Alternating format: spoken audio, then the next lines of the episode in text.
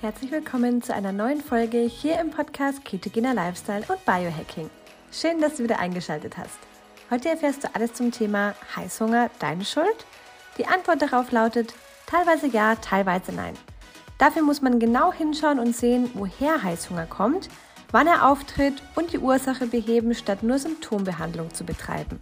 Du willst mehr erfahren zum Thema Heißhunger? Dann hör unbedingt in die aktuelle Podcast-Folge rein.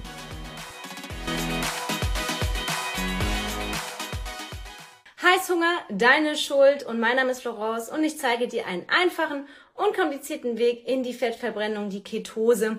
Ohne Kalorienzählen, ohne Tracken, dafür mit Freude und Genuss, mit leckeren Rezepten und mit Keto Cycling und ums Thema Heißhunger soll es heute gehen. Wenn ihr mich gut verstehen könnt, dann macht doch einfach mal einen Daumen hoch in die Kommentare, weil ich jetzt nicht weiß, ob meine Internetverbindung so gut ist, aber ihr werdet es mir sagen. Ich war längere Zeit nicht mehr live, einfach auch weil unglaublich viel ansteht mit dem Event, was nächste Woche in Frankfurt stattfinden wird und eben auch mit allem, was gerade so los ist. Gerade ist echt viel los.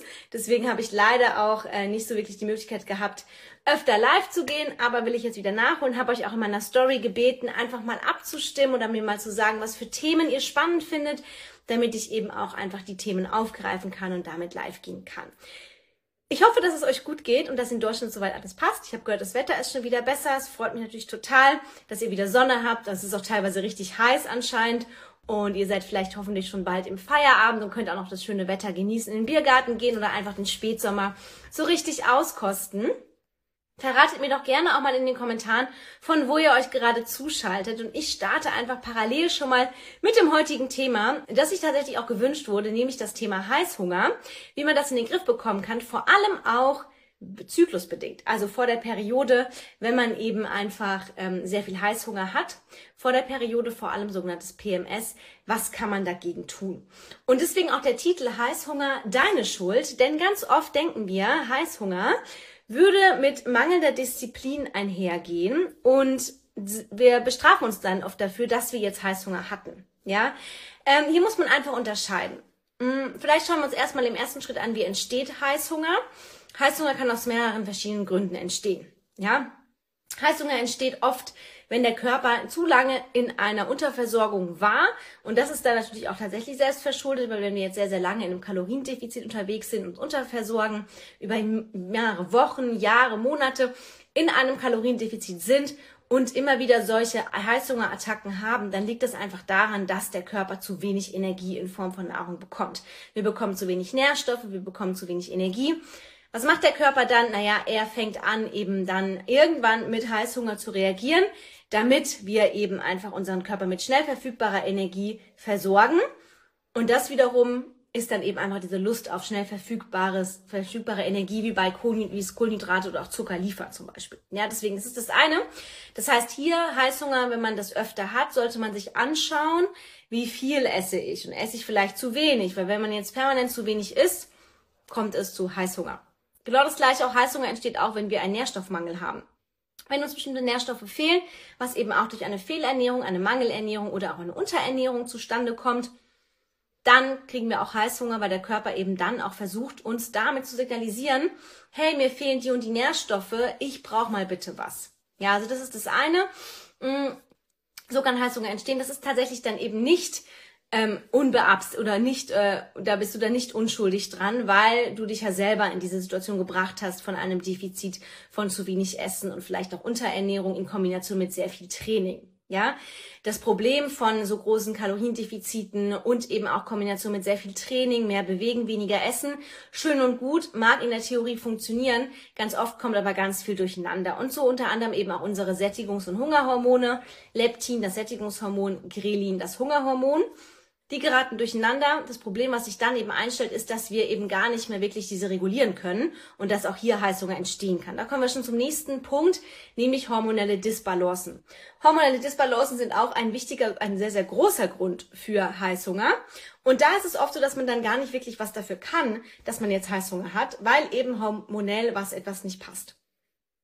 Natürlich sind viele hormonelle Disbalancen auch selbst verschuldet, ganz klar, durch Stress, durch ähm, jahrelanges Kaloriendefizit, durch Unterernährung, zu viel Bewegung, zu viel Stress ausüben auf den Körper und eben auch einfach Stress, zu viel Stress im System kann zu hormonellen Disbalancen führen und damit eben auch zu Heißhunger. Ja, Stress ist wirklich einer der schlimmsten Auslöser für alle möglichen Sachen, für Insulinresistenz, für Volkserkrankungen und eben auch für Heißhunger, weil der Blutzuckerspiegel da eben auch verrückt spielt.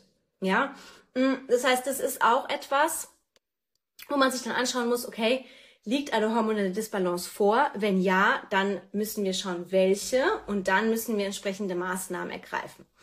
Gerade wenn du auch vor der Periode Heißhunger hast, das will ich einfach mal kurz erklären, womit es zusammenhängt. Also zum einen ist es so, dass wir vor der Periode und auch während der Periode mehr Energie benötigen, weil der Körper einen erhöhten Verbrauch hat. Das heißt, wir benötigen um die 150 bis 300 Kalorien mehr jeden Tag, wenn wir unsere Periode haben. Das wissen ganz viele nicht und ganz viele essen dann einfach weiterhin viel zu wenig, weil ihre App ihnen das vorgibt und dann wundern sie sich, dass sie Heißhunger haben. Dabei ist es eigentlich nur eine natürliche Reaktion des Körpers, um zu sagen, hey, ich brauche mehr Energie, weil er viel mehr arbeitet, wenn wir unsere Periode haben. Das ist eine Entgiftung, da geht ganz viel ab bei uns im System. In der Zeit vor der Periode baut der Körper jedes Mal in Form der Gebärmutterschleimhaut ein eigenes Organ. Das heißt, er es entsteht wie ein eigenes Organ und dafür braucht der Körper mehr Energie. Entsprechend haben wir auch in der zweiten Zyklushälfte einen erhöhten Energiebedarf und deswegen kann es eben sein, dass wenn wir unseren Körper da auch noch unterversorgen, ihm zu wenig Energie zur Verfügung stellen, weil wir eben das nicht wissen oder das nicht verstehen, ist es so, dass wir dann natürlich einfach auch Heißhunger bekommen, auch vor allem vor der Periode, während der Periode, weil der Körper hier auch wieder sagt, hey, ich brauche jetzt was zu essen und dann reagiert er eben einfach mit der Lust auf solche schnell verfügbare Energie wie Zucker oder kurze, kurzkettige äh, verarbeitete Kohlenhydrate. Ja, das ist das eine. Das andere ist, hormonelle Disbalancen ähm, können eben auch zu Heißhunger führen, wie zum Beispiel Östrogendominanz, Progesteronmangel. Solche Sachen, äh, wenn prinzipiell die Hormone im Keller sind, kann das auch zu Heißhunger führen. Das heißt, hier kann man eben sich dann auch anschauen, wie ernährst du dich? Was isst du so? Wie ernährst du dich vor allem in der zweiten Zyklushälfte? Weil mit der Ernährung in der zweiten Zyklushälfte können wir sehr, sehr, sehr viel steuern, auch was Heißhunger angeht. Ja, viele fasten sehr, sehr gerne, viele fasten auch sehr gerne in der zweiten Zyklushälfte, wenn Frauen noch einen Zyklus haben. Ähm, und das ist dann oft nicht so empfohlen. Und da kannst du eben gucken, hey, vielleicht wenn du mal die zweite Zyklushälfte des Fasten weglässt, vielleicht wird dann der Heißhunger auch besser. Vielleicht hast du dann weniger Heißhunger, vielleicht fühlst du dich dann auch einfach besser und die Periode ist auch nicht ganz so stark, weil du einfach diesen einen Stressor, das Fasten, rausnimmst. Vielleicht sagst du auch, hey, zweite Zyklushälfte gehst du mit dem Training ein bisschen langsamer an, guckst, dass du deinen Körper nährstoffreich versorgst, dass du ihm vielleicht ein bisschen mehr zu essen gibt, weil einfach mehr Hunger da ist oder weil er einfach mehr benötigt, um seine ganzen Arbeiten zu vollziehen. Dann wirst du auch feststellen, womöglich, dass der Heißhunger ausbleibt. Ja,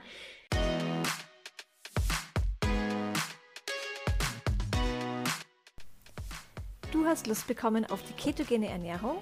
Wir haben für deinen Keto-Start eine kostenlose 7-Tages-Challenge erstellt. Alles, was du brauchst für deinen Keto-Start, sowie zu Beginn eine Einkaufsliste und Rezepte für jeden Tag zum Kochen. Außerdem bekommst du Zugang zu einer Community, die sich schon länger Keto ernährt oder wie du möglicherweise gerade beginnt. In der 7-Tages Hack Your Life Keto Challenge sind auch die beiden Coaches Florence und Andreas und du kannst deine Fragen jederzeit stellen. Den Link findest du in den Podcast Show Notes.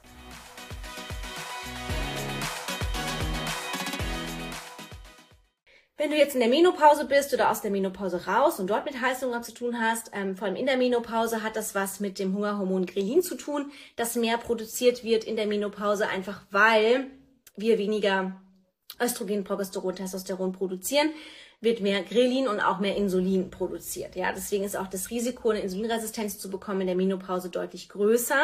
Und genau deswegen ist es halt auch super wichtig, dass wir dann da eben auch schauen, dass wir uns nährstoffreich ernähren, dass wir möglichst low carb unterwegs sind, also wenig Zucker, wenig verarbeitete Kohlenhydrate, hochwertige Proteine, hochwertige Fette, die uns satt halten und eben auch, dass wir ausreichend essen und auch Stressmanagement betreiben und auch es mit dem Sport nicht übertreiben um eben auch das in den Schach zu halten. Ja, also das ist eben auch so ein Grund, wo eben Heißhunger entstehen kann.